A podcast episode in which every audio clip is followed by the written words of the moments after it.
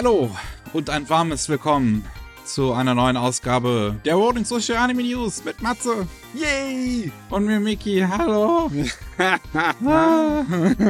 oh ja, oh. weißt du, was jetzt gut wäre? So eine schöne Abkühlung.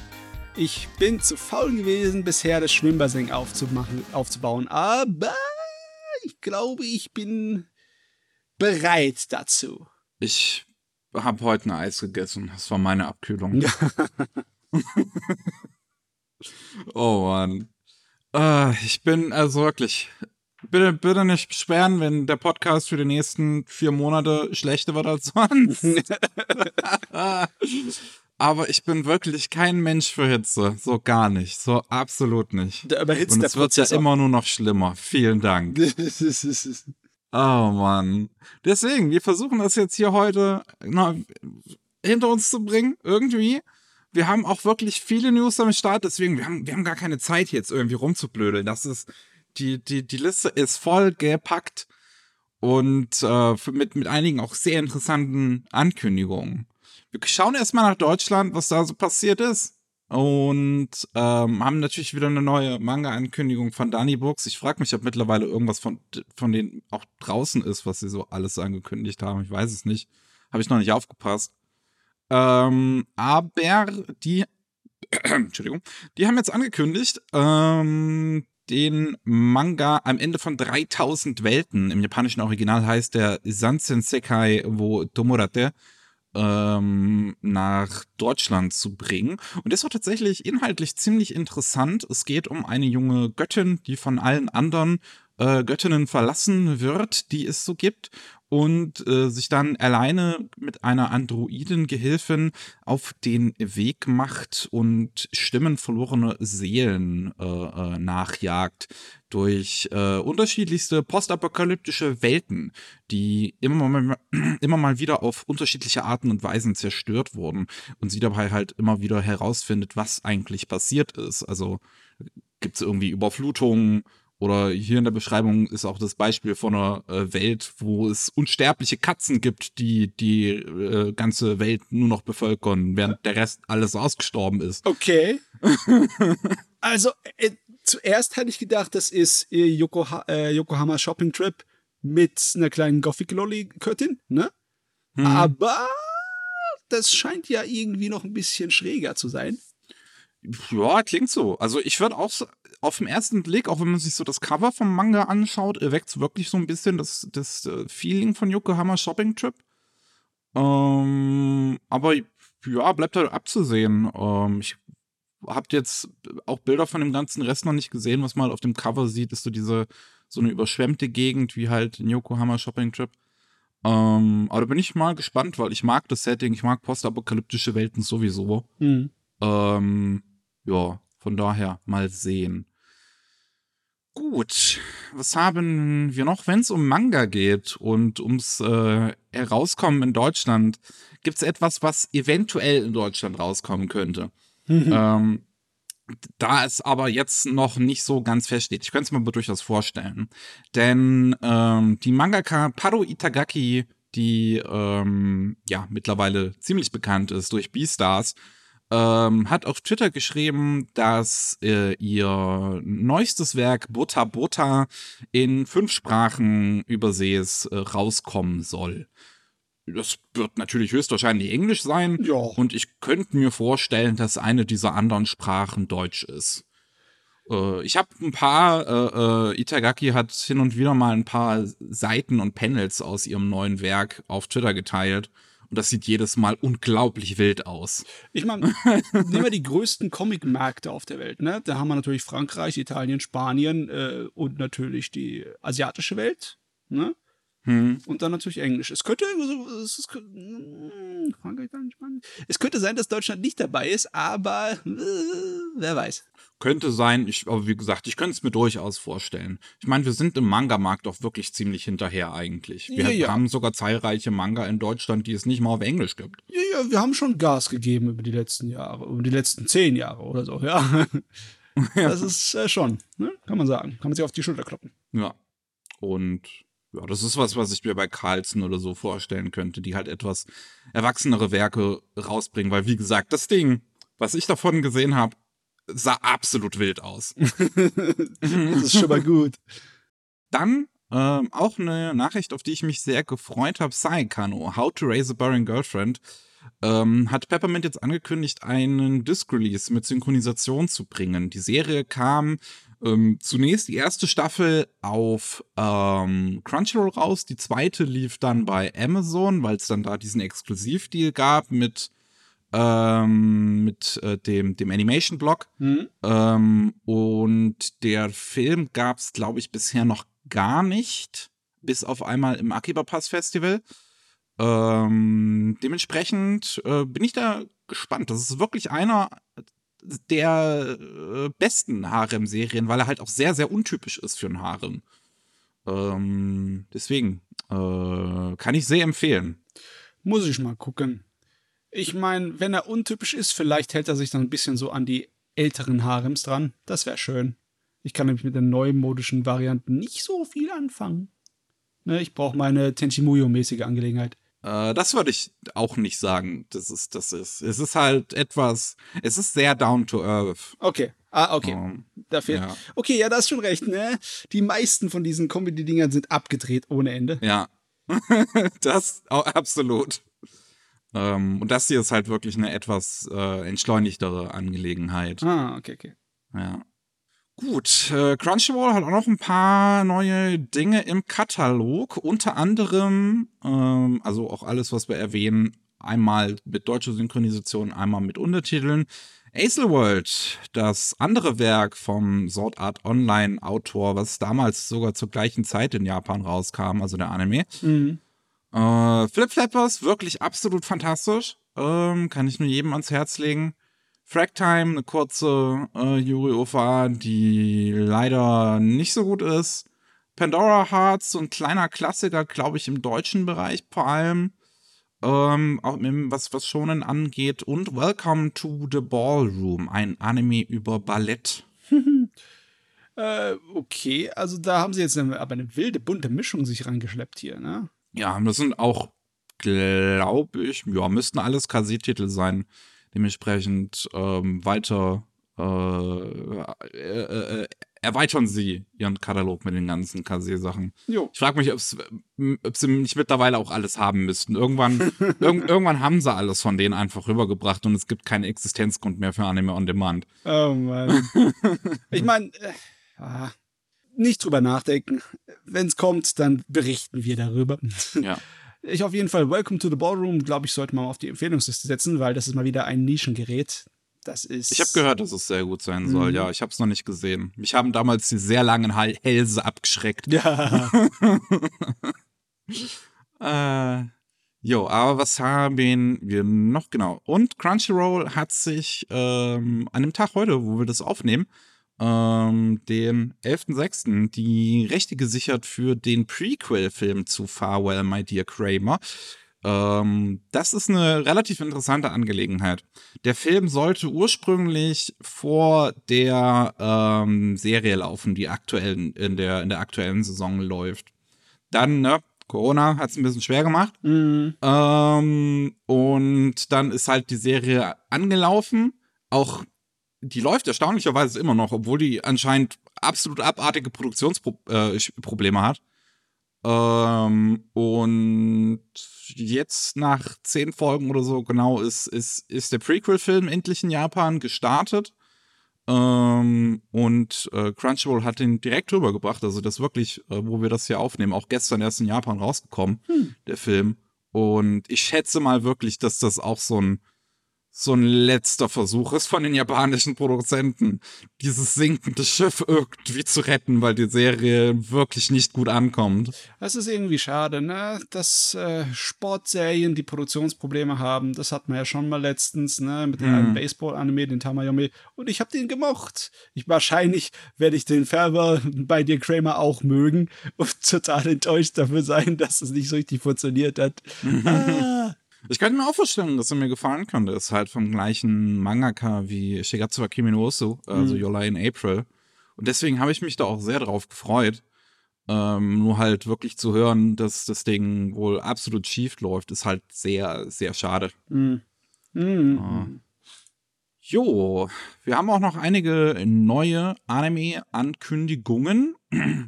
Äh, zum einen, hier bei A Little Ghost Girl ist ein Webmanga publiziert von Square Enix, ähm, der super knuffig aussieht, der einen Anime erhalten soll in Zukunft, wo es im Prinzip um ein kleines äh, Mädchengeist geht, was irgendwie, ja, das, das, das hat irgendwie so eine Kappe auf der Stirn. Sieht fast, ist, ich, ich habe das Gefühl, es sieht aus, wie so, so ein Kind sich vorstellen würde, es sich als Dino verkleidet, so irgendwie. ähm, und äh, eine Frau ähm, halt von ihrer Arbeit abbringen möchte, weil die sich total überarbeitet. Ähm, also so viel ich, ja, so viel ja. ich weiß, ist diese kleine, äh, ja, diese Papierlasche, die die da aufgeschnallt hat auf dem Kopf, da habe ich schon öfters gesehen. Das ist irgendwie japanische Geistermythologie, Shintoismus, hm. hat da irgendwas ja. mit zu tun, ne? Und ich weiß jetzt noch nicht, ob die sozusagen so einen Hausgeist darstellen soll, weil es gibt im Japanischen ja auch die Vorstellung davon, dass du einen Hausgeist hast, der dich dann um sie kümmert. Äh, oder ob das einfach nur so eine kleine so einfach hergezogen, ne? Dass du einfach sowas hast mhm. wie bei ähm, dem Fuchsmädchen, dem Fuchsgott. Ja, Senko-san. Ne? Ja. Und dass die einfach die äh, von der Arbeit ablenkt, weil die halt wahrscheinlich wieder so ein Hauptcharakter ist, der sich tot schafft in der Moderne. Ja. Ich glaube, das ist halt auch sowas, was so in dieselbe Richtung geht. Und da habe ich auch ehrlich gesagt nichts dagegen. Nö. Gut, ähm, dann natürlich neues Multimedia-Franchise, wie jede Woche in Japan. ähm, dieses ist genannt High Card und ähm, wird geschrieben von den äh, Mono-Brüdern, die auch Kakegurui gemacht haben und äh, auch aktuell arbeiten an Build Divide. Darüber haben wir in der Vergangenheit auch schon mal gesprochen. Das ist so ein bisschen Yu-Gi-Oh! für Erwachsene. Ähm, und die sind anscheinend ziemlich beschäftigt, die Mono-Brüder, wenn sie, so, so wie sie hier loslegen. Mhm. Äh, wie gesagt, Bild Divide, jetzt machen sie halt noch äh, High Card, was ein Poker-Thema hat. Klar, dass man dann halt irgendjemanden nimmt, der halt vorher schon mal einen Manga gemacht hat, wo es um Glücksspiel geht. Ähm, so viel weiß man jetzt zu dem High Card auch ehrlich gesagt noch nicht. Es gibt halt ein erstes äh, Teaser-Bildchen, was auch gar nicht mal so schlecht aussieht. Und der Anime soll halt gemacht werden von TMS Entertainment. Hm, die alten Hasen, ne? Ja. Ah ja, ich weiß nicht. All diese äh, Multimedia-Franchises, ja, dieses riesengroße Aufgebahren. Es ist mir sofort suspekt, wenn der eigentliche Grundsatz, die Idee hinter dem Anime Glücksspiel ist. äh, vor allem ist die Idee im Prinzip einfach nur Geld zu machen. Ja, klar. Äh, ja, ich meine, nicht äh, jeder möchte zumindest genug Geld machen, um seine Brötchen zu verdienen, ne? Ja. Das ist ja normal. Aber ja, bei diesen Multimedia-Franchises finde ich, ist es halt immer irgendwie ein bisschen, bisschen zynisch, weil es halt vom Vorhinein wirklich einfach nur darum geht, so viel Geld wie möglich zu machen, anstatt dass es halt eine kreative Arbeit ist, ja, mit der ja, du halt ja. was auch, auch erzählen möchtest. ja, da hast schon recht. Ja. Ähm, aber wenn wir schon bei Franchisen waren, ne? Lord of the Rings soll einen Prequel-Anime-Film bekommen namens The War of the Rohirrim. The Rohirrim? Ich habe ehrlich gesagt absolut keine Ahnung von Herr der Ringe. Ich habe ah. keines der Bücher gelesen. Ich bin beim ersten Film eingeschlafen. Oh, du hast noch nicht mal die äh, Filme zu Ende geguckt. Nee. Okay, dann kennst du die. Ist mir ehrlich gesagt zu langweilig. Du kennst die Rohirrim also gar nicht. Das sind einfach so äh, Mischung aus Wikinger und Mongolen. Also äh, bärtige Krieger zu Perde. Ne? Sehr ehrenhaft und auch mit ein bisschen Temperamente. Und ja, ich verstehe nicht, warum sie ausgerechnet die aus der, also wirklich ziemlich ausführlichen äh, Hintergrundgeschichte von Herr der Ringe nehmen, um dann eine Story draus zu machen. Da gibt es so viel Zeugs, dass äh, Tolkien dann so in, äh, in Nebenansätzen so kurz erklärt hat, so ist die Welt passiert, so sind die ganzen Völker da irgendwie hingekommen an dieses Land und haben mhm. sich gegenseitig bekriegt oder haben miteinander sich befreundet etc.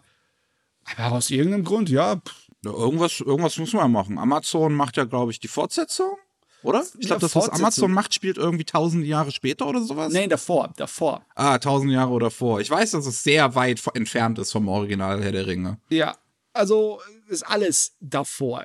Danach. Ja, ja, weil, weil ich glaube, die irgendwie, die, die ähm, Nachfahren von Tolkien verkaufen, glaube ich, die Rechte nicht mehr an der Original äh, Herr der Ringe-Reihe.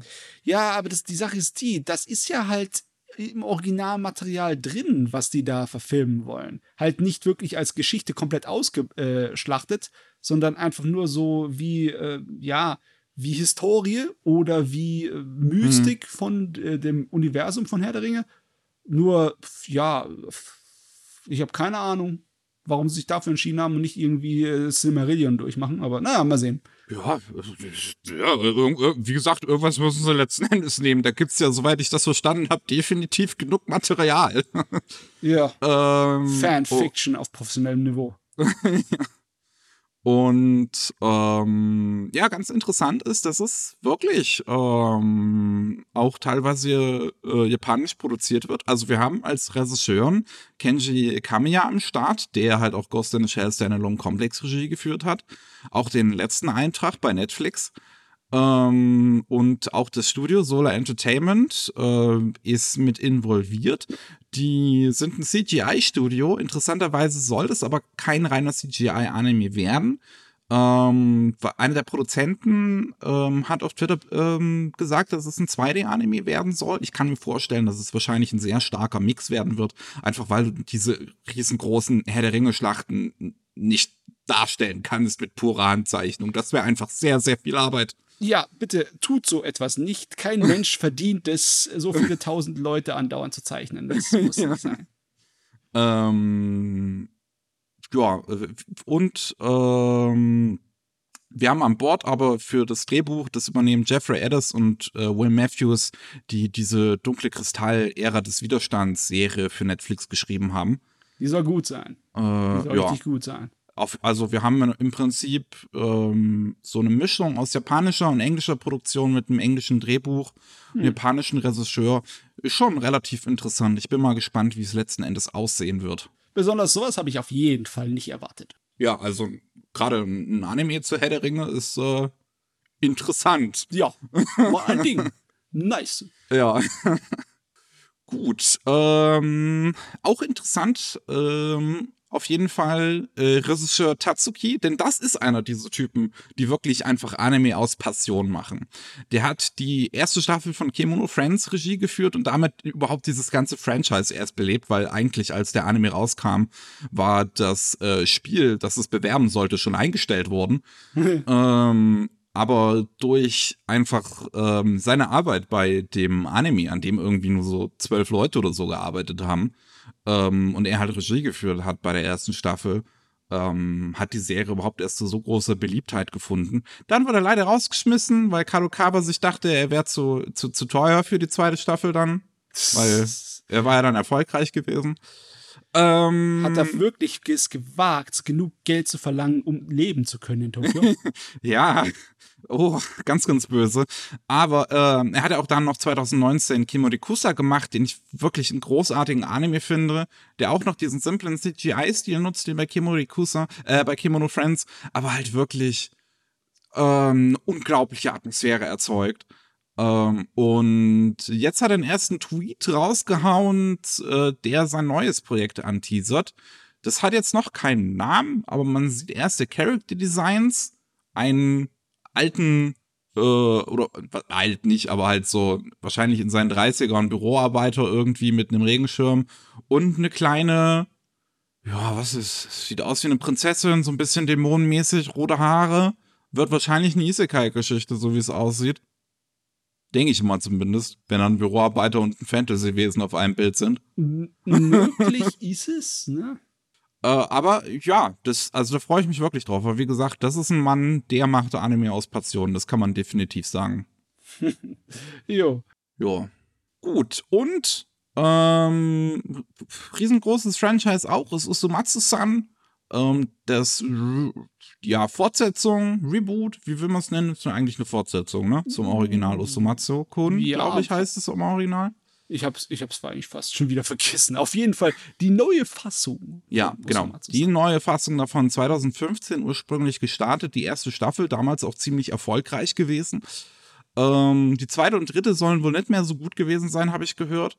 Auf jeden Fall läuft, läuft die Serie aber immer noch weiter an. Sie scheinen sich auch immer noch gut genug zu verkaufen. Man scheint immer noch Geld zu machen, denn man hat zwei neue Filme angekündigt.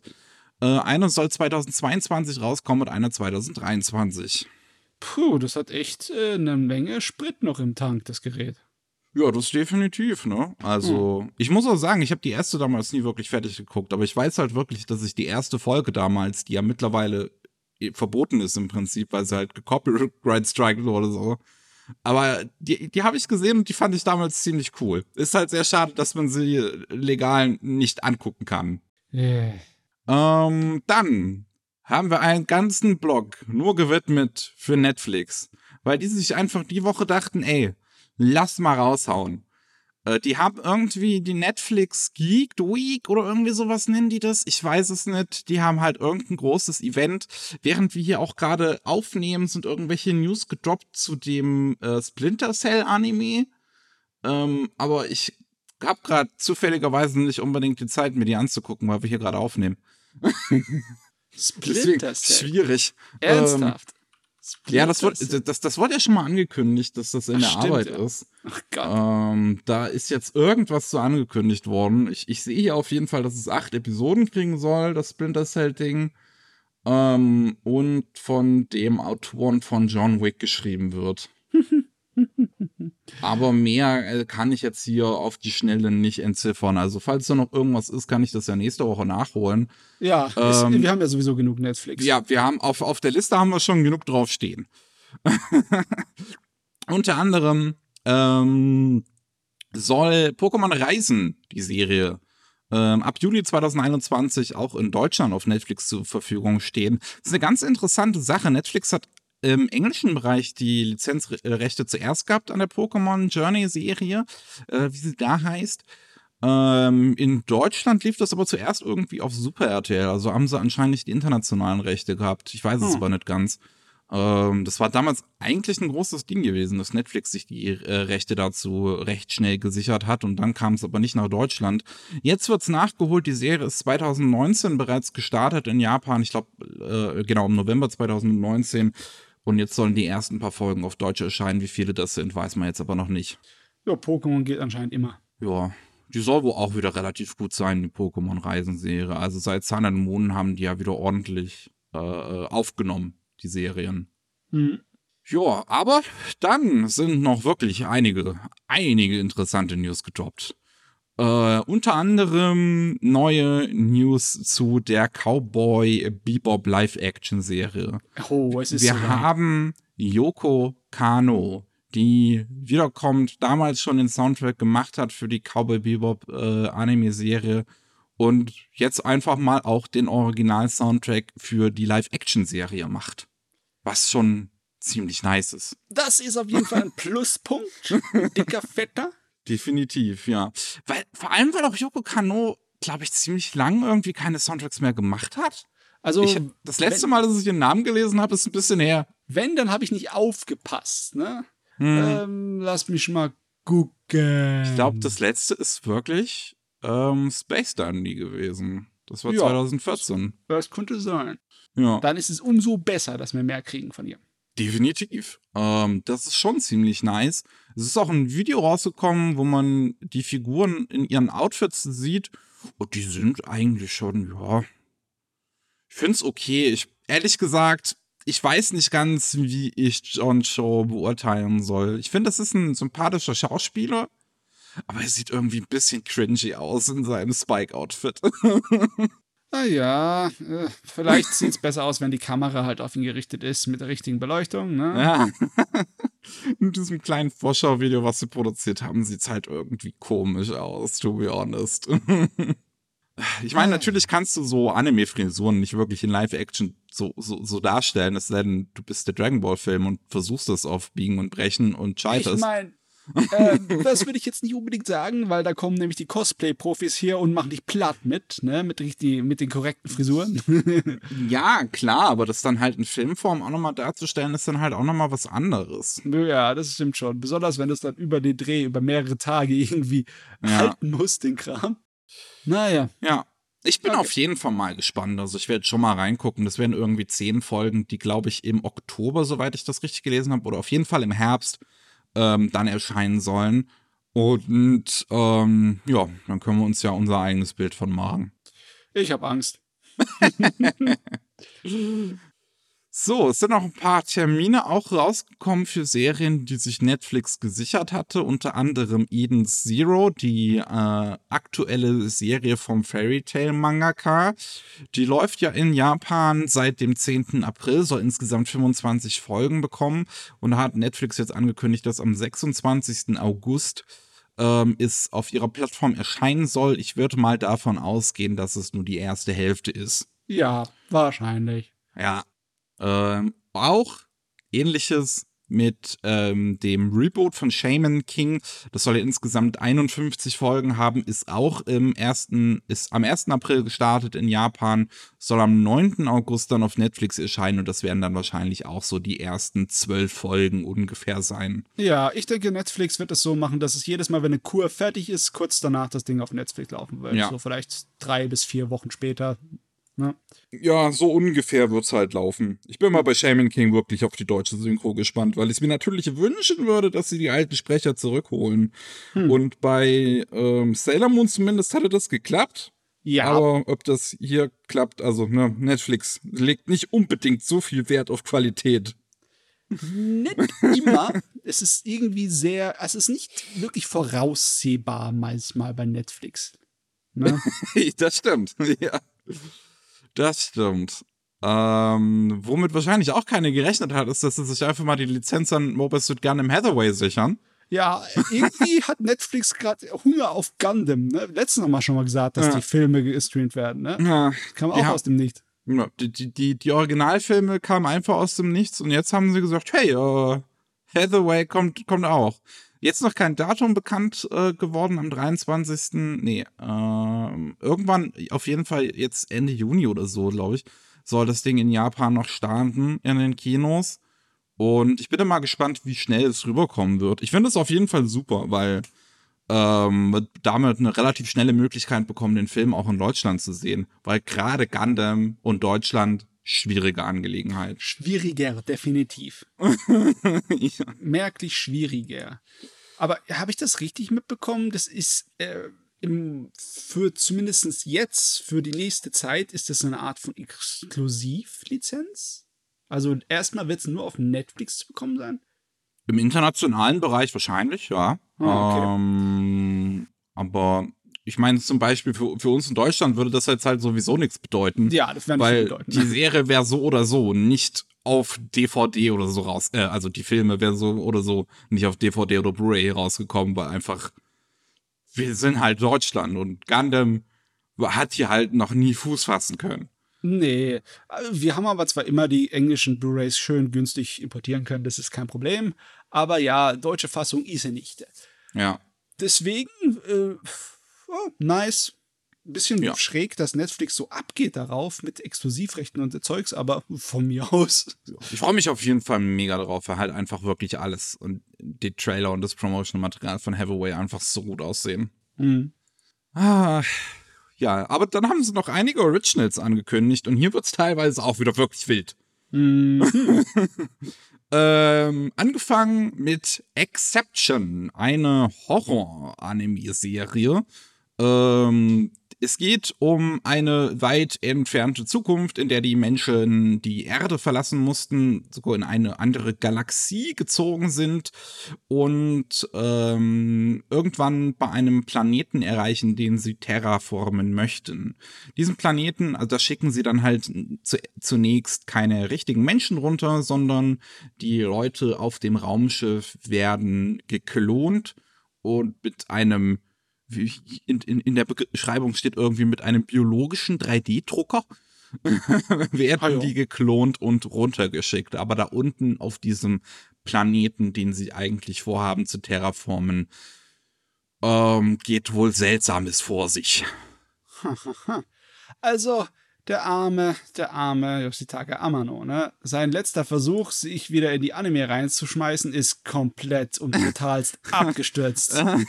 Wahrscheinlich auch zu Recht. Das Ding ist einfach nicht gescheit gemacht. Ja. Also das ähm, GB8, ne? Da muss man auch wirklich sagen, dass er mir, mir da auch ein bisschen leid getan hat. Man kann sich, äh, wenn man halt googelt bei, bei GB8, wenn man sich die Original Character Designs anschaut, die sehen halt komplett anders aus als der Anime. Das ist irgendwie so ein Fluch von Yoshitaka Amano, ne? Obwohl, ne, er hat ja schon an Anime-Werken mitgearbeitet, die Kultklassiker sind, wie Angel's Egg, ne? Und da ja. hat man sich relativ bemüht daran, ähnlich die Charaktere aussehen zu lassen, wie er sie designt hat, ne? Hm. Also, es ist nicht unmöglich, ja? Es geht schon. ja. Ähm, auf jeden Fall, der Anime soll entstehen in Zusammenarbeit von Tatsunoko Production und Five Inc. Five Inc. ist ein taiwanesisches ähm, CGI-Studio. Mhm. Ähm, inwiefern Tatsunoko da selber Animationen beisteuert, weiß ich nicht, weil sie das in der Regel eigentlich eher selten tun, wenn sie nicht Hauptstudio sind.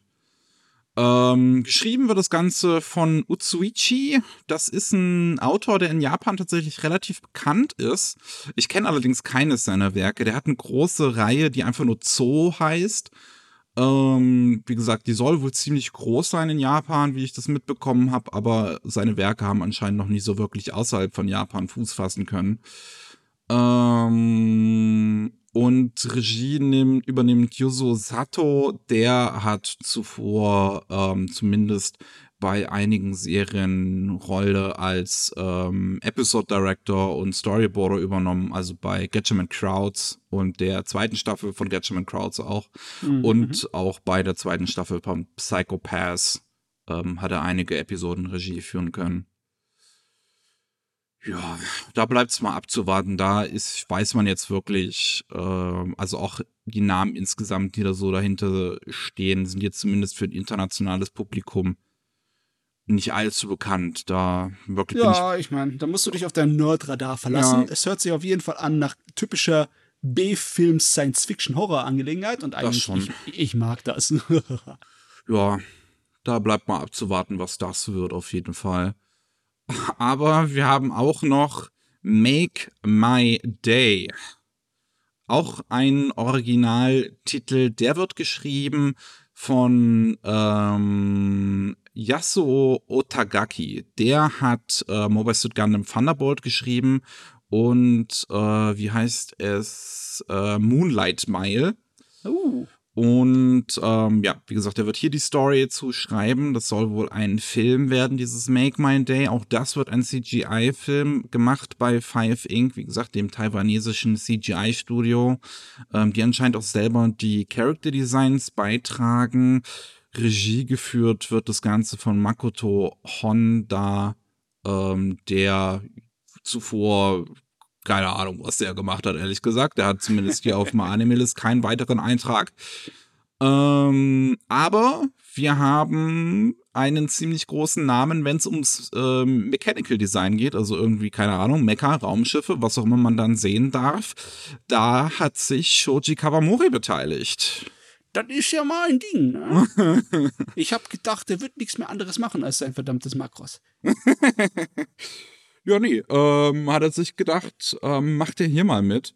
Auf jeden Fall eine interessante Sache. Auch äh, Kiyotaka Oshiyama ist beteiligt. Der war zuletzt bei den beiden äh, neuen Fuli Kuli Serien äh, mit beteiligt, aber auch äh, bekannt als, was hat er noch so gemacht? Auf jeden Fall bei Space Donny auch äh, mitgearbeitet. Flip Flappers auch ganz groß. Äh, Devilman Crybaby und Denno Coil ähm, wird man auf jeden Fall schon mal was von ihm gesehen haben. Der macht das eigentlich auch ganz gut.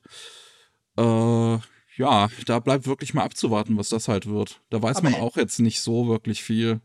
Die Inhaltsangabe sagt auch wieder, dass das ein B-Film Science-Fiction-Horror wird. Und ja. ich bin gerade voll von Netflix begeistert. Aber wie zum Geier kommt ihr auf die Idee, in der verdammten Clint Eastwood One-Liner, ja? Äh, einen Dirty Harry-Spruch als den Titel von eurem Science-Fiction-Horror zu nehmen.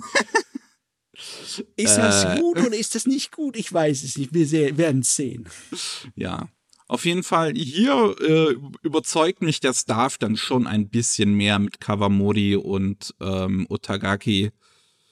Da bin ich echt mal gespannt, was das wird. Es geht halt irgendwie um einen kalten Eisplaneten, auf dem Monster auftauchen und die ähm, ja, äh, Kolonie angreifen.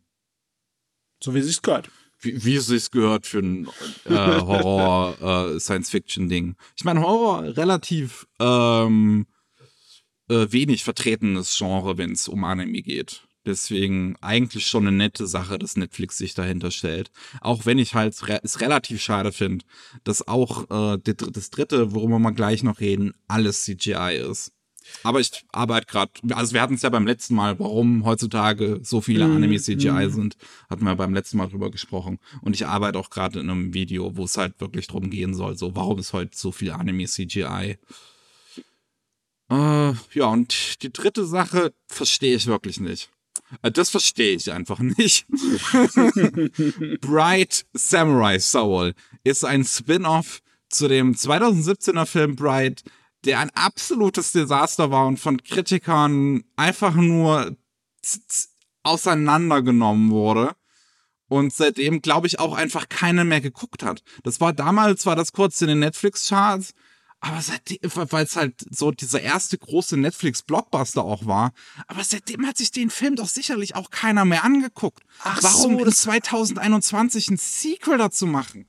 Warte mal, stopp mal. Ich hatte gedacht, jetzt wäre irgendein Anime und deswegen habe ich meinen Kopf jetzt geschüttelt. Aber das war dieses Will Smith-Gerät. Das war das ne? mit Will Smith, ja. Ah, das war diese Buddy Cop Science-Fiction-Angelegenheit. Hm. Und, und da machen sie jetzt eine Samurai-Fassung raus? Da machen sie jetzt ein, ein Samurai-Anime-Spin-Off zu. Also ein Samurai Buddy Cop Anime. Ich, Ehrlich gesagt, ich hab Bock drauf. Ja, aber, aber, aber wieso basierst du es auf Bright? Wieso machst ja. du irgendwas nochmal zu Bright? ja, ich meine, das hätte locker ein eigenes Originalding machen können draus, oder? Wahrscheinlich. Gar kein Problem. Ach, weiß, mei, oh mei.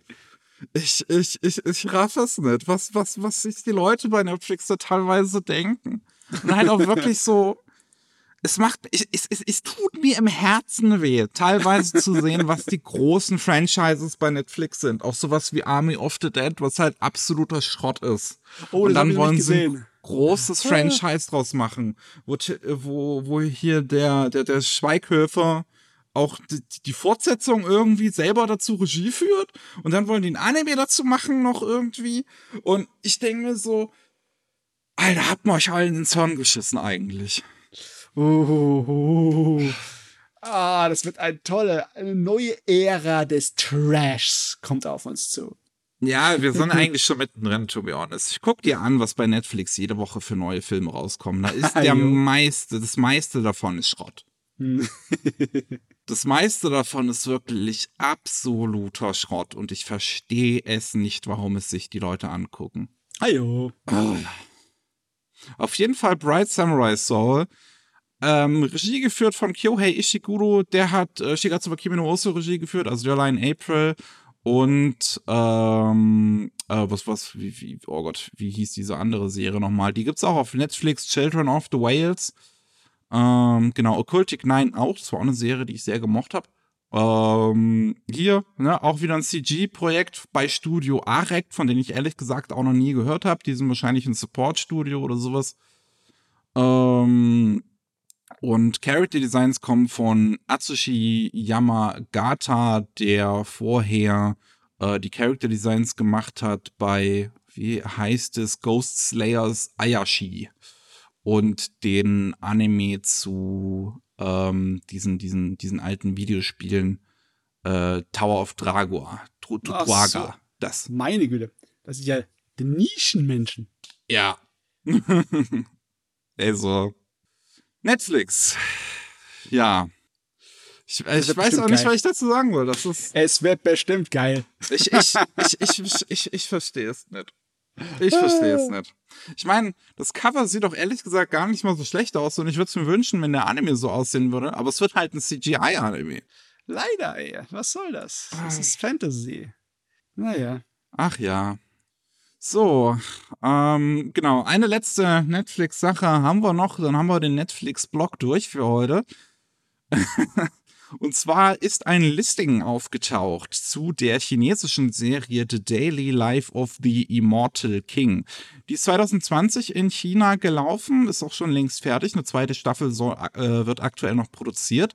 Und ähm, ja, da ist ein Listing bei Netflix aufgetaucht, was es für den 30. Juni für einige Länder äh, auflistet, unter anderem für die US und A. Und ähm, auch auf Deutschland, auch in Deutschland kann man dieses Listing sehen. Da steht allerdings kein Datum.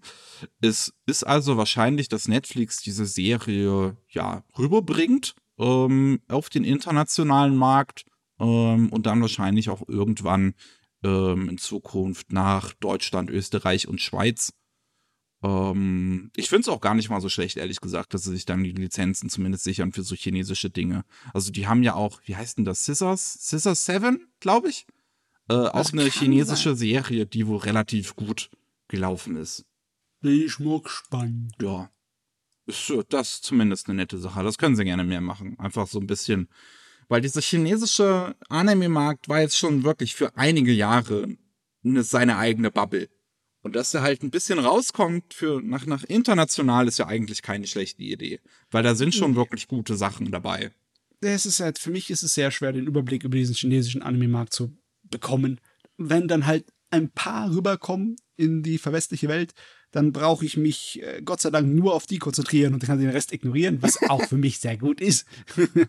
ja. Aber wir sind durch mit Netflix. Das war jetzt auch genug Netflix für heute.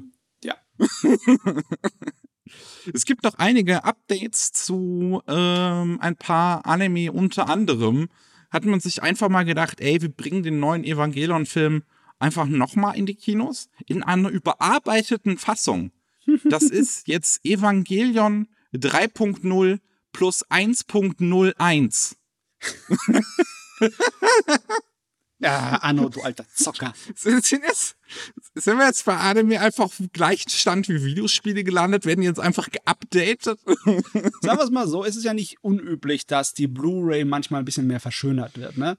Es ist einfach nur unüblich, dass äh, mit den Verschönerungen so schnell vorankommt, dass dann sagen, oh ja, äh, die letzten paar Wochen, die im Kino läuft, könnt ihr die verschönerte Fassung angucken. Ab 12. Ja. Juni in den japanischen Kinos zu sehen. Ähm, und es hat anscheinend wirklich einfach nur ein paar äh, Updates für Animationssequenzen. Ansonsten soll da nichts dran verändert worden sein. Ja ist einfach die äh, verschönerte Fassung für die Blu-ray. Kannst du noch mal im Kino gucken. Ey, vielleicht, oder vielleicht ist die Blu-ray dann einfach Evangelion äh, 3.0 plus 1.02. Vielleicht up updaten die Blu-ray einfach noch mal. Oh Gott, die armen Kritiker, die müssen dann nochmal drüber schreiben, weil dann ist ja ihr altes, ihre alte Kritik ist ja dann veraltet, ne? Ja, das ist ja, die ist ja nur für Evangelion 3.0.1.0, aber, aber nicht für 1.01, also. Gott, Wie absolut bescheuert ist das? Ganz ehrlich, ganz ehrlich, ich hoffe, wenn dieser, wenn dieser Film dann irgendwann endlich mal zu uns rüberkommt nach Deutschland, oh, dass, dass sie dann auch wirklich auf die Box schreiben 3.0 plus 1.01 und nicht einfach nur plus 1.0. Ja, das, weil ganz ehrlich, wenn ich es mir richtig überlege, das wird nie irgendwie erwähnt, groß, dass das äh, zum Beispiel überarbeitete Fassungen sind. Da steht nicht einfach Director's Cut dran, wenn die Blu-ray einfach neu gezeichnete mhm. Szenen hat, ne? Äh, das ist zumindest mal, eigentlich sollte man ihm einen kleinen Pluspunkt geben, dass es sofort erkennbar ist, dass es eine überarbeitete Fassung das ist. Das schon, das schon, ja. Aber ernst ehrlich, es geht mir auch auf den Sack. Ich möchte auch die äh, vorherigen Szenen sehen. Also wenn ihr Blu-ray dafür das, rausbringt, das dann dann bitte auch die alten Szenen, die er dann überarbeitet hat, damit man den Unterschied sieht. Ja? Es wäre eigentlich, es eigentlich schon ziemlich nice, wenn man halt die Option einfach hätte, mhm, mhm, dass man sich beides angucken könnte. Weil es gibt halt teilweise wirklich so richtig krasse Anime-Änderungen auf so Blu-rays manchmal. Ja. Also wenn man sich zum Beispiel die äh, erste Staffel ich weiß nicht, ob sie es nur bei der ersten gemacht haben oder auch dann bei, bei Part 3 äh, von, von David Productions äh, JoJo's Bizarre Adventure. Da haben sie dann in der Blu-ray-Fassung haben viele Figuren einfach komplett andere Character-Designs. Okay. Ja. Das, das, wusste ich zum Beispiel auch nicht. Die, die, sehen in der Blu-ray-Fassung einfach komplett anders aus teilweise. Ähm, oh, das muss ich mal das ist, Das später. ist wirklich krass. Ja, also ja, ja. Gut. Ähm, auch Ähm, neue Infos haben wir zu dem Special zu Wonder Egg Priority, was ja die wahrscheinlich letzte Episode, die eigentlich letzte Episode dann sein dürfte. Die erscheint am ähm, 30. Juni nachts in Japan. Das ist für uns ist es noch der 29. Juni. Und äh, diese Special-Episode soll eine Stunde lang gehen. Also sie hat einen TV-Slot in Japan für eine Stunde. Das werden dann wahrscheinlich so 48 Minuten sein, die die Episode hm. lang geht. Also eine Doppel. Ja. Mindestens. Nicht schlecht auf jeden Fall. Und wenn es dann die Story so richtig zu Ende führt, äh, kann ich es mir endlich mal angucken. Weil darauf ja, warte ich die ganze Zeit. so, ähm, auch eine Stunde wird sein die erste Folge von Remake Our Life, wird jetzt angekündigt. Ähm, das passiert ja hin und wieder mal, ne, dass die erste ja. Folge eine Doppelfolge ist. Ähm, hier finde ich es nur irgendwie relativ interessant. Das soll ja eigentlich eher eine Serie sein, die äh, zumindest auf den ganzen Webseiten finde ich sie nur als Comedy-Anime eingetragen. Da ist es dann schon etwas untypisch. Äh, hier geht es ja darum, dass ein Protagonist ähm, sich komplett im Leben verfahren hat. Der wollte auf Biegen und Brechen seine eigene Videospielfirma aufbauen, ist aber komplett pleite gegangen. Ähm, und äh, wünscht sich, er könnte sein Leben von vorne beginnen. Und eben sein Wunsch wird erfüllt. Er äh, eines Nachts reist er plötzlich oder befindet er sich plötzlich zehn Jahre in der Vergangenheit, ähm, als er sein Studium beginnt. Hm. Ah, ja, so eines von den Teilen. Aber ja. du hast recht, das ist komisch. Normalerweise für die Primetime-Blockbuster ne, ist das äh, zu erwarten, ja. dass mal eine Doppelfolge kommt, so für ja. die Fate-Reihe oder sowas. Ne? Aber ja. Das klingt halt wirklich nicht nach einem Anime, der normalerweise mit einer Doppelfolge startet.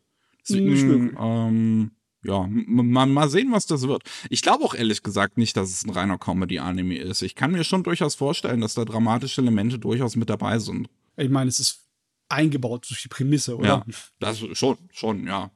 Es klingt halt ein bisschen sowas wie, wie ReZero halt. Jo, Marche. Äh, wir haben noch einiges auf unserem sonstigen Stapel. Ähm, ein paar interessante News. Unter anderem ist jetzt der GTO Paradise Lost Manga irgendwie dabei zu Ende zu gehen.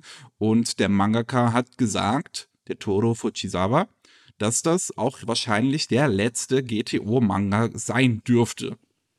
Ähm, ja. Und dass er dann zurückgehen möchte zu ein paar Manga, die er in der Vergangenheit nicht beendet hat. GTO ist ja jetzt auch schon ein ziemlich umfangreiches Franchise gewesen. Ja, muss mir überlegen, ne? Also die, die Original-Manga-Serie, die noch nicht GTO hieß, wo sie einfach nur so eine typische Jugendbanden-Standardkram war, die hat eine Menge Bände. Ich glaube, die hat auch über hat 20 um die so rum. GTO, die Originalserie, hat 25 Bände. Dann hat er noch dieses äh, Shonan 14 Days gemacht, das nochmal neun Bände hat. Und dieses Paradise Lost hat auch jetzt mittlerweile 15 Bände vielleicht 16 oder 17, wenn es fertig ist. Also da ist genug GTO-Manga-Material da, da darf man sich nicht beschweren groß. das stimmt, ja. Ist auch, ich meine, irgendwann muss man halt auch einfach mal aufhören, to be honest. Ja. So. Irgendwann ist es genug. Ist irgendwie schade. Früher habe ich äh, die richtig geliebt und habe auch andere Werke von dem Autor geholt. Aber alles, was er nach GTO angefangen hat, ne, war ziemlich mies. oh. ah, oh. Ja. Der hat sich mit so Horrorsachen äh, ver äh, versucht bei der Serie Tokko. Hm. Die war aber nix. Dann hat er so Girls with Guns versucht, sich zu holen, ne, mit äh, dem Rose Hip Zeugs. Aber die Manga waren auch alle nur so wirklich Banane.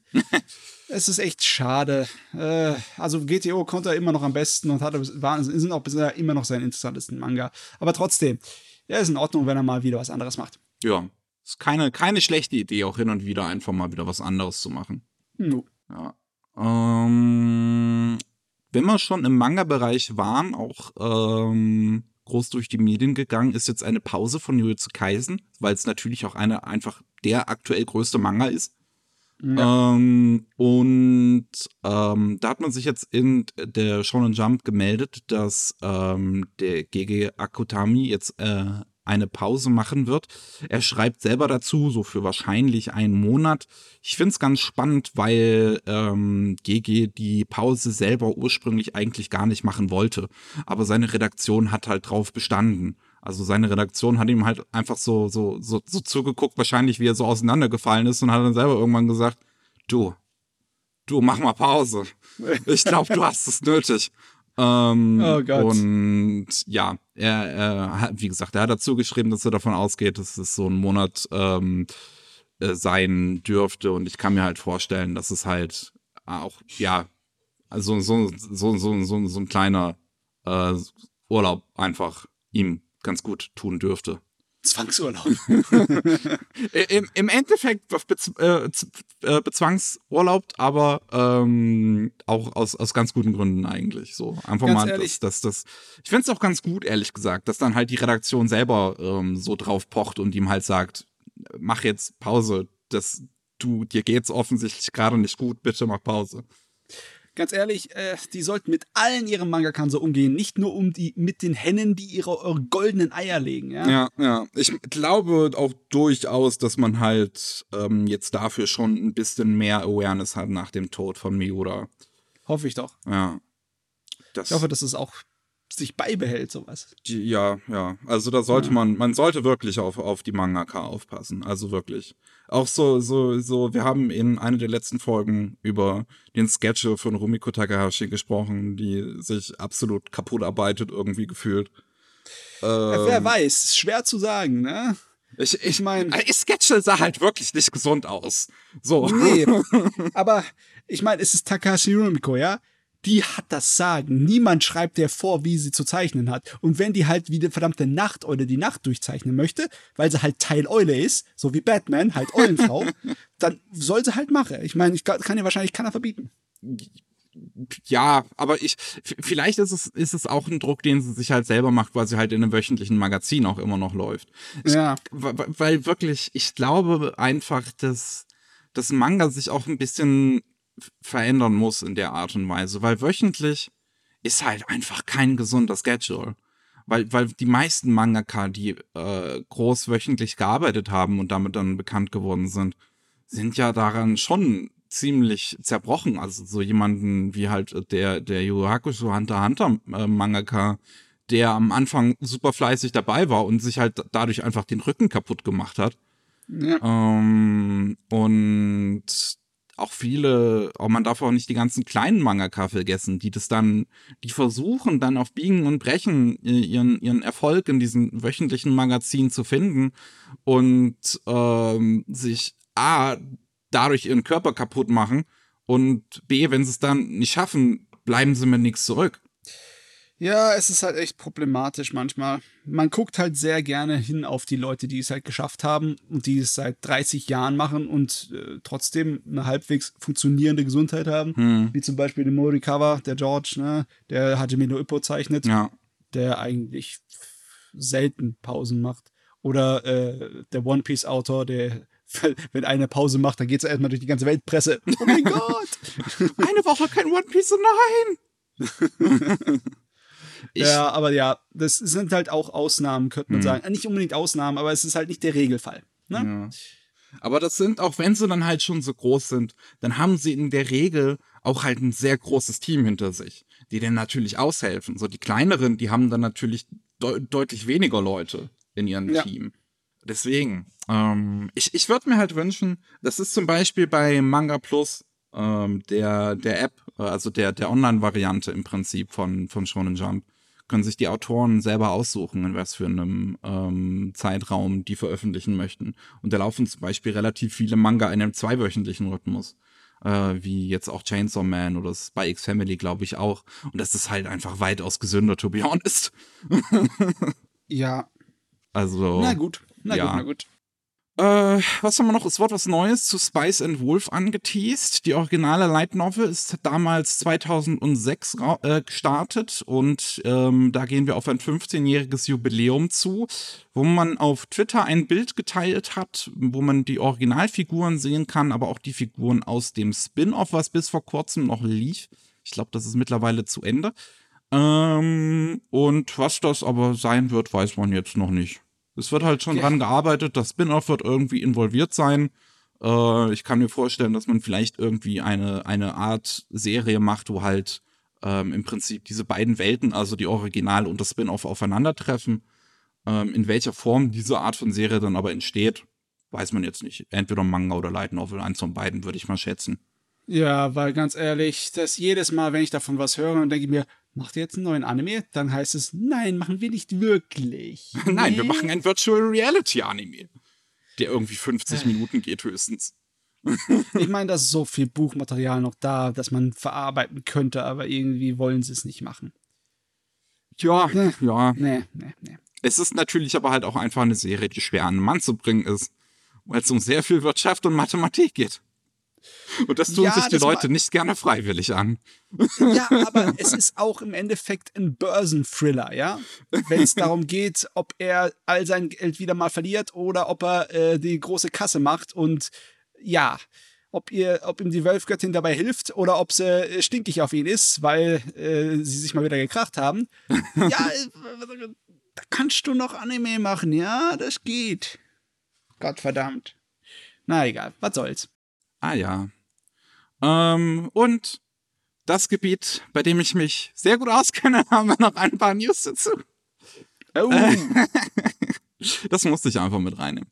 Äh, zum einen ist jetzt endlich das erste Werk bei, bei Hololive Alternative gestartet. Hololive Alternative wurde ja angekündigt als ähm, ja das große äh, Fictional Universe von Hololive, wo die ganzen ähm, Figuren auch äh, ihren, ja, ich sag mal, eigentlichen Fantasy-Berufen sozusagen nachgehen, weil le letzten Endes sind es ja alles irgendwie fiktionale Figuren, so Noel irgendwie eine, eine, eine Ritterin, ähm, Takanashi Kiada irgendwie als, als Phönix, aber die ne, sind halt alles Streamer.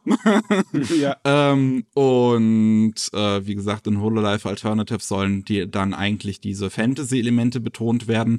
Und da ist jetzt der erste Manga, wie gesagt, dazu gestartet. Ursprünglich sollte es ja einen Manga geben zu ähm, Marine, der wurde allerdings gestrichen als ähm, keine Ahnung, als man irgendwie bei, bei Cover dann gesehen hat, dass den Mangaka, den man angeheuert hat, vorher äh, Erotikbilder gezeichnet hat. Oh, und man sich dann dachte, oh, oh nein. Ähm, ja, ähm, jetzt wird äh, der neue Manga gezeichnet von dem ähm, von der Person, die auch den Manga zu Goblin Slayer ähm, umsetzt. Und äh, das Ding heißt äh, Holo Earth Chronicles Side E Yamato Fantasia und fokussiert sich auf die beiden Figuren Fubuki und Mio. Oh, kommt auch direkt mit einer Action-Szene um die Ecke. Ist auch sofort das äh, nullte äh, Kapitel, wie es genannt wird, ist auch sofort auf Englisch übersetzt worden, netterweise. Ich meine, die haben mittlerweile halt auch einen großen internationalen Markt, natürlich äh, Hololives ja, äh, ja, ziemlich groß, auch mittlerweile einfach im internationalen Raum. Und äh, finde ich gut, dass sie das auch direkt auf Englisch übersetzen. Und es sieht auch schön aus. Muss ich einfach sagen. Also das freut darf mich. Ich mal, darf ich mal anmerken, wie schräg das ist, dass das hier so komplett umgekehrt ist? Ne? Nicht, es ist nicht so, dass ob Manga oder Anime zuerst existiert und dann gibt es Cosplayer. Nein, der Cosplayer existiert zuerst, das Cosplay existiert zuerst und dann kommt der Manga und Anime dazu. Ne? so ein bisschen, ja. Ja. Ah, ich finde es aber wirklich, ich finde es eine schöne Idee, ähm, einfach mit Hololive Alternative und ich bin gespannt, was da noch so um die Ecke kommt. Ähm, dass jetzt halt endlich mal der erste ähm, Manga dazu gestartet ist, nachdem es halt ein bisschen rough am Anfang war mit diesem Marine-Manga, der irgendwie sofort gecancelt wurde, was halt einfach so dumm war, was sie sich damals geleistet haben. Halt einfach die Agency hinter Hololive macht so komische Entscheidung einfach. Äh, das, äh, ich, ich, ich, ich verstehe es nicht. Das, weißt du, ich, das ist auch eine Sache, die ich gehört habe, unter der sehr viele K-Pop-Fans leiden, dass sie ihre eigentlichen Idole halt sehr mögen, aber dass die Agencies dahinter ziemlich scheiße sein sollen. Ja, ja, das Unterhaltungszeugs, ne? Die Unterhaltungsbranche im asiatischen Raum, die ist teilweise, die kannst du sowas in die Tonne treten. Ey. Oh ja, oh ja. Naja. Ja, und eine Sache, die, ähm, ja, mich auch wirklich ein bisschen bewegt hat, fast schon, muss ich sagen, als ich das dann gesehen habe. Ich, äh, ich, Mittwoch, ich bin in die Schule, ich mach mein Tablet auf, frühes erste Stunde und äh, sehe diese Nachricht auf Twitter, dass ähm, Kiryu Koko aufhören wird ab dem 1. Juli. Das das hat mich wirklich, es, es, es, hat mich wirklich ein bisschen getroffen, weil es auch bisher noch nicht äh, miterlebt habe, dass jemand bei HoloLive aufhört. Das ist ja bei den Mädels ist es in der Vergangenheit nur einmal passiert. Das war Aloe ähm, äh, ähm, bei der fünften Generation, wo auch wieder die Agency dahinter sich äh, ziemlich scheiße äh, gebaut hat und im Prinzip dafür mitgesorgt hat, dass es überhaupt dazu gekommen ist, dass Aloe gekündigt ist nach irgendwie einem Monat dass sie überhaupt dabei war, weil sie irgendwie eine Sperre bekommen hat direkt nach ihrem ersten Stream. Ach, ja, das war hirnrissig. Ja. Äh, also das ist eine komplett andere Angelegenheit, weil hier ist ja eigentlich ein Idol, das eine Karriere hat. Eine relativ große. Oder? Ja, was, was definitiv eine Karriere hat, wo aber auch wieder ein bisschen Scheiße im Hintergrund passiert ist, aber auch ein, die Frage ist, ich, ich, ich würde es nicht unbedingt nur auf, auf, auf Cover schieben in dem Fall. Ähm, denn Kiyo Koko ist wirklich einer der wichtigsten für HoloLive. Also das merkt man, wenn man einfach nur ein paar Tage in diesem Rabbit Hole gefangen ist. so wie ich war mittlerweile ein paar Monate. also äh, sie ist nicht nur einer von den äh, bekanntesten, die die meisten Aufrufe hat, sie ist auch äh, Dual-Linguist. Genau. Ne? Sie, sie spricht Englisch und Japanisch. Genau, sie spricht Englisch und Japanisch. Sie ist nicht in Japan geboren, sondern in den USA, weil eines ihrer Elternteile ist halt ähm, Japanisch, eines ihrer Elternteile ist Amerikanisch. Und äh, dementsprechend kann sie diese beiden Sprachen sie, äh, und das hat halt ähm, unter anderem ja dazu geführt, dass sie anfangs so diese erste große Schnittstelle war zwischen Japan und dem Rest der Welt, was diese, was, was HoloLive angeht. Mhm. Ähm, sie hat so ein na, im Prinzip Nachrichtenformat gehabt namens Asakoko, ähm, was sie äh, relativ regelmäßig gemacht hat, wo sie ähm, teilweise auf Englisch halt äh, darüber gesprochen hat, was so, so gerade in der äh, in, in, im HoloLive Space im Prinzip passiert, was für Streams und Kooperationen angekündigt sind und so weiter und so fort. Und ähm, hat im Prinzip den Weg geebnet für die äh, für HoloLive English ähm, hm. durch, durch, ja, dadurch, dass sie diese, diese ganze Sache überhaupt erst in den Westen gebracht hat, sozusagen. Aber es gab dann, ich glaube, das war kurz vor der kurz kurz vor dem Debüt von Hololive English müsste das gewesen sein, oder kurz danach eins von beiden, ich weiß es jetzt nicht mehr so genau, ähm, dass sie einen Stream mit, gemeinsam mit Hachama gemacht hat. Hachama ist übrigens auch ähm, beidsprachig. Äh, eines ihrer Elternteile ist australisch, eines ihrer Elternteile ist japanisch. Ähm, und ähm, die beiden haben gemeinsam halt einen Stream gemacht, wo sie sich ihre YouTube Analytics angeschaut haben. Und da hatte man Taiwan als einzelnes Land gesehen. Ja, stimmt, ich erinnere mich an diesen Unsinn. Ja. Ah. Und ähm, da hatten beide irgendwie eine Sperre für zwei Wochen bekommen und ähm, aus irgendeinem Grund auch nur Coco bekommt seitdem sehr, sehr, sehr viel Shit ab von Japan äh, von chinesischen Bots und chinesischen Hatern, die halt in ihren Chat kommen und irgendeine sehr, sehr gemeine Scheiße da reinschreiben. Äh, teilweise muss sie dann halt ihren Chat, Chat auf äh, ähm, hier Subs Subscriber-Only-Modus machen, also dass dann nur die Leute schreiben können, die äh, für, für 5 äh, Dollar im Monat subscriben. Ähm, die Kommentare muss sie teilweise ausschalten. Das geht das trifft nicht nur ihre eigenen Streams, sondern auch Collaborations. Ein Tag bevor diese News hier rausgekommen ist, dass sie aufhören wird, ähm, hat sie eine Collaboration gemacht mit äh, Calliope und Ollie. Das war auf dem Channel von Kelly. Ähm, und da haben sie äh, hier dieses, dieses äh, Super Mario Party gespielt für die Switch. Und auch da musste Kelly mit der Zeit die Kommentare ähm, auf Subscriber Only stellen, äh, also die, die, die Live-Kommentare und die Kommentare unter dem Video deaktivieren, äh, weil halt sehr viele chinesische Bots angekommen sind. Und das halt wirklich seit diesem Vorfall ähm, so im Herbst 2020. Einfach mittlerweile so neun, zehn Monate, also neun bis zehn Monate, ähm, dass diese, die, die ja, chinesische Dreckskerle, Bots und Hater, die sehr staatstreu sind, ihr auf die Nerven gehen. Und sie hatte halt auch vor kurzem im live im Stream deswegen einen Nervenzusammenbruch, was natürlich keine schöne Angelegenheit ist. Und deswegen kann ich es auch wirklich, deswegen kann ich es auch absolut verstehen, dass sie halt jetzt zurücktritt, weil ähm, ist natürlich wurde das jetzt nicht so offiziell gesagt, aber man kann schon ziemlich deutlich davon ausgehen, dass es sehr wahrscheinlich deswegen sein wird, ähm, weil man ihr halt auch merkt, wie viel Spaß ihr das eigentlich macht und dass, dass sie das wirklich liebt, das zu machen. Ähm, diese, diesen ganzen, äh, also die, die ganzen Streams und alles, was sie macht, dass sie das wirklich unglaublich viel Spaß dabei mit hat. Ja, aber es auch nachvollziehen, ne? Wenn dir deine Arbeit so viel Stress macht, dass es auf deine Gesundheit gehen könnte, dann ja, ja da kannst du halt nicht mehr Dann musst du halt irgendwann zurücktreten und deswegen, ich kann es absolut verstehen. Es ist, es ist eine super, super, super schade Angelegenheit und das halt, ja, dass sich die Sache mit China da einfach seitdem nicht beruhigt hat, ist auch einfach so krass irgendwie und ja, das ist auch, äh, es wirkt definitiv, äh, es ist so eine Art von richtig erschreckender Blick auf die moderne Medienlandschaft, das äh, ist ja etwas, gegen das du nichts wirklich tun kannst. Mhm. Ne?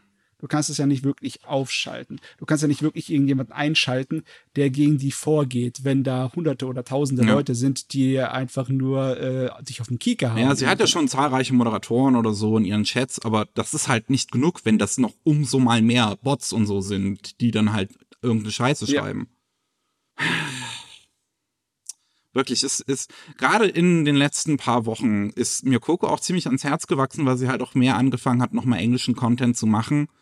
Und für diesen Monat hat sie unglaublich viele Collaborations geplant, was sie normalerweise auch seit diesem Taiwan-Vorfall halt nicht mehr macht, weil das halt auch immer Einfluss hat auf die anderen Kanäle und sie sich da selber auch ein bisschen schlecht fühlt, ähm, wenn dann halt bei den anderen Kanälen diese Bots und Hater auftreten. Ähm, und jetzt, jetzt ist halt verständlich, so, so, jetzt, jetzt sieht man halt, warum diese ganzen äh, äh, Collaborations diesen Monat sind, weil das halt im Prinzip ihre letzte Chance jetzt ist, also ihre, ihre letzten Auftritte im Prinzip sind und dass sie nochmal mit einem Banger im Prinzip rausgehen möchte. Ähm, und ja, ich freue mich auf alles, was diesen Monat auf jeden Fall noch kommt, weil da kommen wirklich noch coole Sachen. Sie macht immer zum Beispiel diese ähm, Reddit-Chat-Post-Reviews, wo sie halt äh, englische Memes aus dem Hololive Reddit nimmt und ins Japanische übersetzt und sich mit dann immer einem Gast anguckt. Ähm, in der Regel waren das dann halt auch immer ein anderer japanischer Gast aus dem Hololive-Team. Äh, jetzt die letzten paar Streams waren es dann, waren sie auf Englisch mit ähm, Muna und mit Calliope. Der nächste wird mit Emilia sein. Ähm, und ja, ja, ich, ich, ich weiß nicht, was ich dazu noch weiter sagen soll. Das hat mich, ich habe es wirklich im ersten Moment einfach nicht wirklich glauben können, als ich die News gesehen habe. es ist halt auch ein interessanter Thema, weil die sind ja noch nicht so lange da, die, die Idee, das Konzept von einem äh, Idol oder einem Streamer mit einem virtuellen Avatar, ne? Hm. Ist einfach auch die Frage, wie lange sozusagen die Halbwertszeit von so einem Streamer-Idol ist. Hm. Es ist schwer zu sagen, weil der ganze Markt noch relativ jung ist, hm. ne? Es gibt natürlich einige Streamer, die machen das schon seit vielen Jahren, äh, fast schon zehn teilweise, und bei denen hat man nicht irgendwie die Vorstellung, dass die irgendwann aufhören. Aber bei so größeren, bei so äh, richtigen, ja, bekannten Leuten, das ist natürlich auch eine anstrengende Angelegenheit, dann, wenn du so ein Streamer bist, der so eine riesen Reichweite hat, dann ist es eine Frage, wie lange die es machen. Ich meine, irgendwie habe ich das Gefühl, dass zum Beispiel PewDiePie, PewDiePie niemals aufhören wird. Ja. Aber ja, äh, gute Frage, wie lange halt die äh, Virtual YouTuber das machen. So fünf Jahre, zehn Jahre oder ob mhm. die früher aufhören im Durchschnitt, das müssen wir erstmal abwarten. Ja, also HoloLive gibt es ja jetzt seit, ich muss mal überlegen, wann haben sie das angefangen? Ende 2018, genau. Ich glaube, also wirklich ja, Ende 2018 haben sie damit angefangen. Ähm, und seitdem ist ja halt abseits von Aloe äh, bei den ähm, Frauen noch niemand zurückgetreten, bei den ähm, Männern zwei. Ähm, und ja, Coco wird jetzt auch die zweite Frau sein, die dann halt äh, aus dem Hololive-Team tritt. Seitdem, ähm, das ist komisch. Das ist das erste Mal auch, dass ich, glaube ich, diese Sache fühle, die diese, die, die, die, die Idol-Fans normalerweise fühlen, wenn halt irgendwie einer ihrer Idole dann zurücktritt. Ich finde es ja auch wirklich, muss ich ehrlich gestehen, äh, ehrlich gesteht sagen, dass es im Englischen halt als Graduate bezeichnet wird, wenn die äh, zurücktreten. Das finde ich einfach, ja, ja. das finde ich ein bisschen eklig, weil das, ist, aber, das, das ist, ja, typisch, das ist ja kein Schulabschluss. Die, ja, die aber das halt. Ist, das ist halt das Dämliche, es kommt aus der japanischen Unterhaltungswelt, ne? Wenn dann halt die, die jungen Idol-Sängergruppen aufhören, dann, äh, ja, dann spricht man da auch von der Graduation. Ja, aber das, das ist ein blödes Werbewort, ich weiß, das ist hirnrissig. es hat halt einen sehr komischen Beigeschmack irgendwie. Einfach weil man sofort erkennt, dass es halt äh, die Situation verschönern soll. Ja, ja, ja. naja, wir haben es geschafft für heute. Mussten leider mit einer traurigen News, also zumindest für Hololive-Fans traurigen News aufhören. Ähm, und ich habe das Gefühl, ich breche gleich zusammen. Dementsprechend Dann machen wir Schluss. hören wir uns beim nächsten Mal. Oder ihr könnt äh, auch noch natürlich bei Anime Slam vorbeihören ähm, oder schauen. Ich habe auch wieder letztens ein Video gemacht und plane auch noch eins, falls ähm, die Copyright-Gesetze das noch zulassen. Äh, also, ne, könnt ihr Podcast hören, Videos schauen, was wir halt so, falls euch Anime interessieren. Falls euch Japan interessiert, könnt ihr den normalen Rolling Sushi Podcast hören oder auf sumikai.com gehen und äh, Artikel lesen, wo es dann halt um Japan geht, um die Politik, um die Wirtschaft, um Soziales, um was auch immer, was halt so passiert in Japan. Ähm, wir sind raus für heute und vielen Dank fürs Zuhören. Tschüss. Jo, tschüss.